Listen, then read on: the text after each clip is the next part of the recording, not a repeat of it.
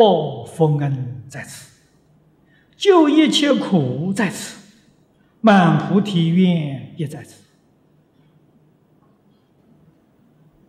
我们自己认真努力去做，证明佛教导的纯正，没有错误啊，我们才放心啊，把这个方法呢介绍给别人，供养给大众，希望大家都来修学。大家都得幸福，这是救一切苦啊！啊，满菩提愿，菩提愿就是四弘誓愿啊！我们要叫四弘誓愿，愿愿都兑现，也在此。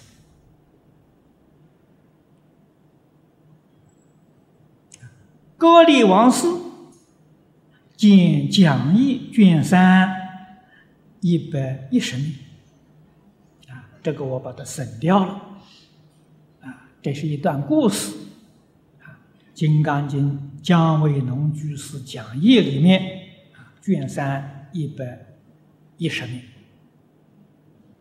啊，我刚才说过了，他的本事啊，就是讲的最详细的。在《大涅盘经》里面，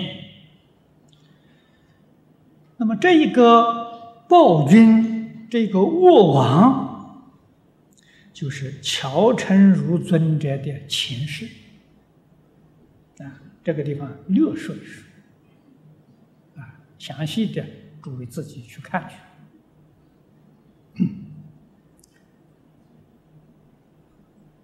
释迦牟尼佛在那个时候。是菩萨，还没成佛啊！修忍辱，就遇到这么一桩事情啊！这个国王带着这个他的随从去打猎啊！菩萨修行呢，都是在山上、山洞里面。打猎的时候，人走散掉了，啊，国王啊，有几个宫女，啊，就见到菩萨在那里打坐啊，在那里入定，哎，就见到这个菩萨，啊，菩萨看到他们来了，也很欢喜，叫他们大家坐在旁边，为这些宫女说法。啊这个国王到处找找不到，结果找到发现呢，这一几个宫女在这边看到一个出家修行人给他说法，他心里就很不高兴，就问他你修的什么？菩萨说：“我修忍辱。”好，你忍辱，我来试试看看你忍不忍，能不能忍？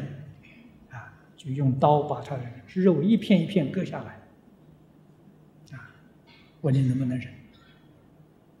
这是肢解啊，各界身体，菩萨确确实实没有一句怨言啊，随他割，这么一段故事啊，到最后菩萨发了一个愿：我将来成佛呢，我不但不恨你啊，哎，我成佛了，我第一个度你。所以在这个时这个时代，释迦牟尼佛成佛了，第一个得度的乔成如尊者，就是歌利王的后生。佛的愿兑现了，这是无故加害啊！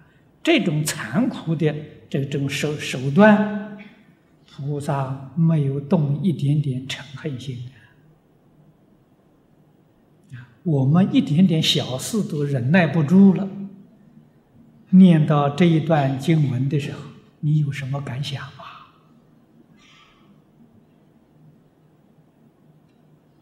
没感想，念了是也没感想，麻木不仁了，没法子了。念了无动于衷啊，这是这怎么得了？是。所以想一想，我们学佛为什么不能成就？啊，这个经文读起来无动于衷啊，真的怎么行呢？啊，至少啊要生惭愧心啊！啊，要认真来学习，真正能忍呐，一切法得成忍。啊，那么由此可知，这个佛法僧团里面，这师徒大众啊。过去生中也都是有缘分的，啊，也都是些报恩报怨、讨债还债的。像这个六群比丘、提婆达多，那就是恶缘的，那捣蛋的呀。可是虽然是恶缘，佛有能力把恶缘变成善缘。啊，所以你要用。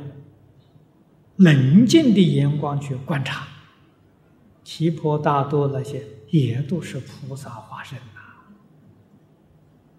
没有一个不善的。哎，你观察这些事，你冷静、深入的观察，原来这些事啊不坏呀。啊，初看好像不是好事，细看。往里面看，哎，好事一桩；往深处看，往远处看，啊，我年轻的时候，啊，好像还还没有接触到佛法，我喜欢读历史，啊，在历史上，大家都晓得秦桧、岳飞呀。秦桧了不起，忠臣啊！岳飞是个大奸呐，啊，大家都对岳飞批，对这个秦桧批评的不好啊。哎，我的看法不一样，我说秦桧好人，太好了。那我们那些人听了都很奇怪，啊，你怎么跟别人看法不一样啊？岳飞那个好啊，是教我们尽忠啊。啊教导我们要尽忠报国。秦桧，你看看那个铜像跪在岳飞坟墓上的时候，他也教我们，教我们不要做坏事啊！做坏事就像他的下场啊！那不是好老师？我说秦桧在那，秦桧应该在天堂享福啊！他教化多少人，那不是好事吗？所以你往深远上一看，他不坏呀。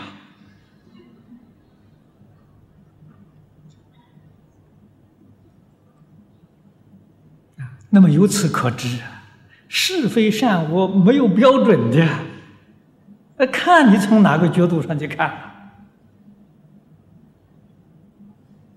啊？两个都是民族的老师啊，都是世间的大善之识啊。一个叫你要精忠报国，一个叫你千万不要做坏事啊，多了好老师。是现身说法啊！